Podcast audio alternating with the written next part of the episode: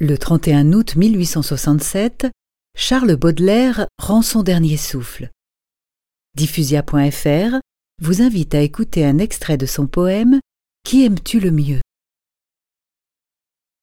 Qui aimes-tu le mieux, homme énigmatique Dis, ton père, ta mère, ta sœur ou ton frère Je n'ai ni père, ni mère, ni sœur, ni frère. Tes amis vous vous servez là d'une parole dont le sens m'est resté jusqu'à ce jour inconnu. Ta patrie J'ignore sous quelle latitude elle est située.